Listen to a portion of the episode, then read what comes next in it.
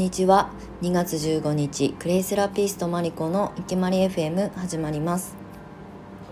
このチャンネルはクレイセラピストマリコがクレイセラピストの魅力や生き方についてお届けする番組です。はい2月15日。2月もいよいよ折り返しになりましたね。皆さんいかがお過ごしでしょうか？2月は28日までしか今年はウル年じゃないからないのでもうね本当に半分ですよね。もうあっという間に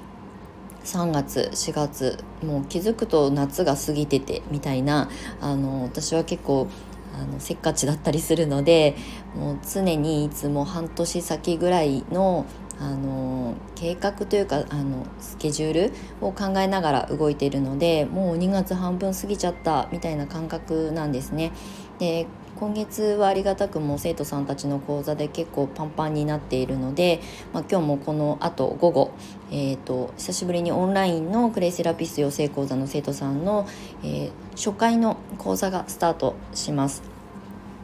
あのマンツーマンの講座なのであの生徒さんたちのスケジュールに合わせてそれぞれの皆さんの、まあ、スケジュール、まあ、ご都合に合わせてスケジュール調整をしていくので、えー、同じタイミングで受験をする予定の生徒さんたちでもスタート時期が違ったりとかあのお休みに合わせて講座を受けていただいたりとかしているので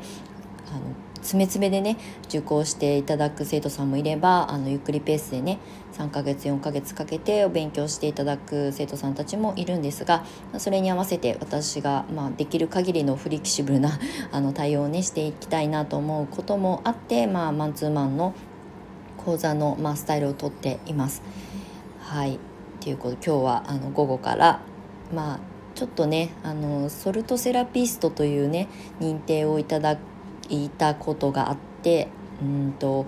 去年の何月だっけかなあのお塩の勉強しに行ったんですよ。でそこで出会った女性であのそのお塩ミネラルのことの大切さっていうことをやっぱりこう伝えていくとかそれを仕事にしたいっていう、まあ、その延長線上でそのクレイをね興味を持っていただいて今回あの受講がスタートすることになったので今日は、まあ、会うのは2回目、まあ、オンライン上ですけど今回はまあ、2回目顔合わせになるので久しぶりにお話ができるのが楽しみだなと思って午後の講座の準備をしております。はい、まずはお知らせなんですけれども、えー4月の、えー、受講スタートの生徒さんクレイセラピスト養成講座16期生の生徒さんの募集受付を引き続きしております。ただこの4月受講に関しては、えーと、教材の手配などの都合もあって3月の中旬ぐらいまでに、えー、お申し込みいただいた方を対象としております。なのであと半 1, 1ヶ月ぐらいの間にあの申し込みいただいた方が4月のスタートを切れるというあのスケジュールになっておりますのでもしご興味あって春から新しいことを学びたいなと思う方は是非あのホームページなりにアクセスいただけたらと思います。あのホームページを見てもね分かりにくいっていうことがあればあのインスタからの DM もしくはメールなどでお問い合わせいただけたらと思います。はいということで今日の本題なんですけれども私がクレイセラピストで活動してきて8年いよいよ3月の、まあ、末で9年目に入るんですけれども、まあ、自分のこのクレイセラピストの活動、まあ、仕事として向き合ってきて、まあ、いろんなことをチャレンジしてきて、えー、気づいたことあとは私自身がうんどう人生が変わったかみたいなことをね今日はお話ししたいなというふうに思います。ま人生が変わったっていうとすごいこう大げさに聞こえるかもしれないんですけれども私自身ずっと会社員15年、まあ、会社はいろいろ転々としましたが、まあ、雇われて仕事をして、まあ、その中でその雇われてる間はね一生懸命仕事をするので、まあ、ありがたくも評価を受けてお給料が上がったりとかあのいろんなお仕事を、まあ、担わせていただいたりとかということでいろんなスキルとか経験は積み重ねてこれたかなと思うんですよね。なので、え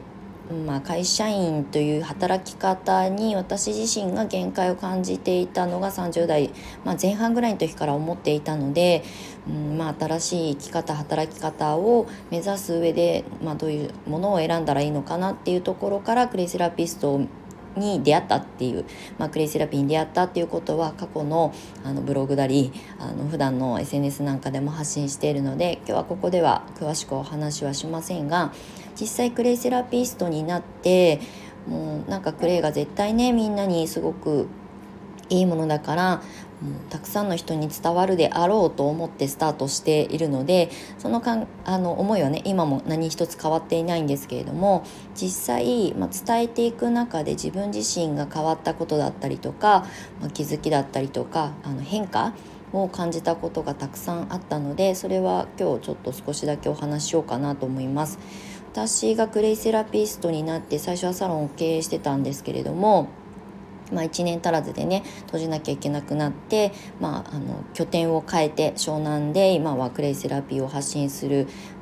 まあ、立ち位置になったんですけれども私がやっぱり最初なかなかうまくいかなくてクレイがなかなか伝わらなくてうんまあ苦労と言ったら苦労かもしれないんですけどそれでも諦めずにやりきってこれたまあ、まだ今ゴールではないですけど、まあ、やり続けてこれたっていうのも私がすごくクレイに癒されてうん今までの考え方を全て手放して自分自身に向き合って自分のまあダメなところというか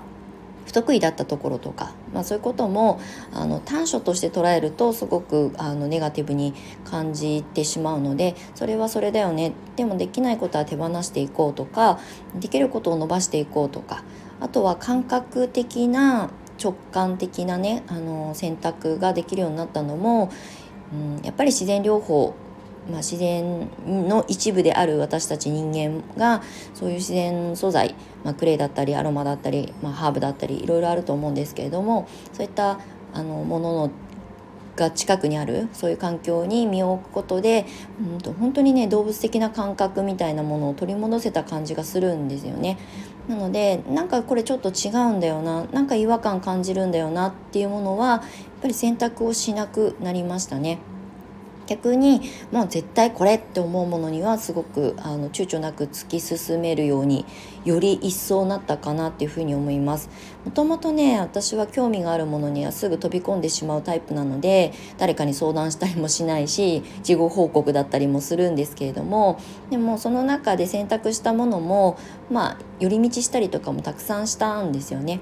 まあそれは失敗だとは全然思ってないんですけれどもでもより一層精度が高まったなっていうふに最近思います。自分の直感で選んだものとその直感がちゃんと働いてる感覚がすごく感じられるっていうのがま目に見えないあの感覚値の話なのでなかなか伝わりにくいとは思うんですけれどもこれは自分自身が一番わかることなのでそれはクレイでね自分が癒されてうん人工的なものからあの距離を置いてねあの自然に存在するものと共存していく、まあ、生かされているということを自分のライフスタイル生活暮らしの中で取り入れることで自分自身がすごくこう開花したというか本来持ってるものがちゃんと分かるようになったうんと、自然に帰るって言葉が私は好きなんですけれどもなんか自分自身の生き方もそこにたどり着きそうな気が今しています。なのでクレイセラピーを今はね伝える教える立場ですけれどもまずは自分が癒されて本来の自分に帰るこの作業がクレイの出会いによって私は一番大きく得られた、うん、宝物かなっていうふうに思っています。本当にねあの目に見えない体験談みたいなものではないのでなかなかね伝わり伝える言葉が見つからないんですけれどもこれは感覚値の問題なんですがでもそれで私の実際の、まあ、生き方暮らしがすごく穏やかで、まあ、地に足がつくっていう感覚をなんかもう40も過ぎましたけど今ようやくそこにたどり着けた気がしますね。なのでこれは別にクレイセラピーだけではないでしょうけど、ま、クレイセラピストになるっていうことを決めた時から、まあ、人生が動き出したっていうことは、うん、間違いないっていうふうに思っているので、えー、クレイセラピーを学びたい云々の前に自分自身の人生をどう生きるかっていうことをまあこう自分の人生だからね、まあ、正面から向き合っていくしかないと思うのでそういうね時間をあの優先したいなとか大切にしたいなと思う方にグレイセラピーも届けていけたらいいなっていうふうに思っています。はい、今日はちょっとあの尻滅裂なお話になりましたが感覚ってすごく大事だよでその感覚もやっぱりこの情報社会、まあ、いろんな人工的なものに囲まれてきていると鈍ってしまう、まあ、それもあの必ずあのエビデンスがあって科学的に証明されてることもたくさんあるのでそういったこともね今後もお伝えしていきたいなと思っております。はいということで今日は午後からクレイセラピスト養成講座の生徒さんのオンラインレッスンがあるのでそこに集中できるようにこれから整えて準備最終準備をしたいかなと思っております。はいそれでは2月15日火曜日午後も素敵なあの時間をお過ごしください。マリコでした。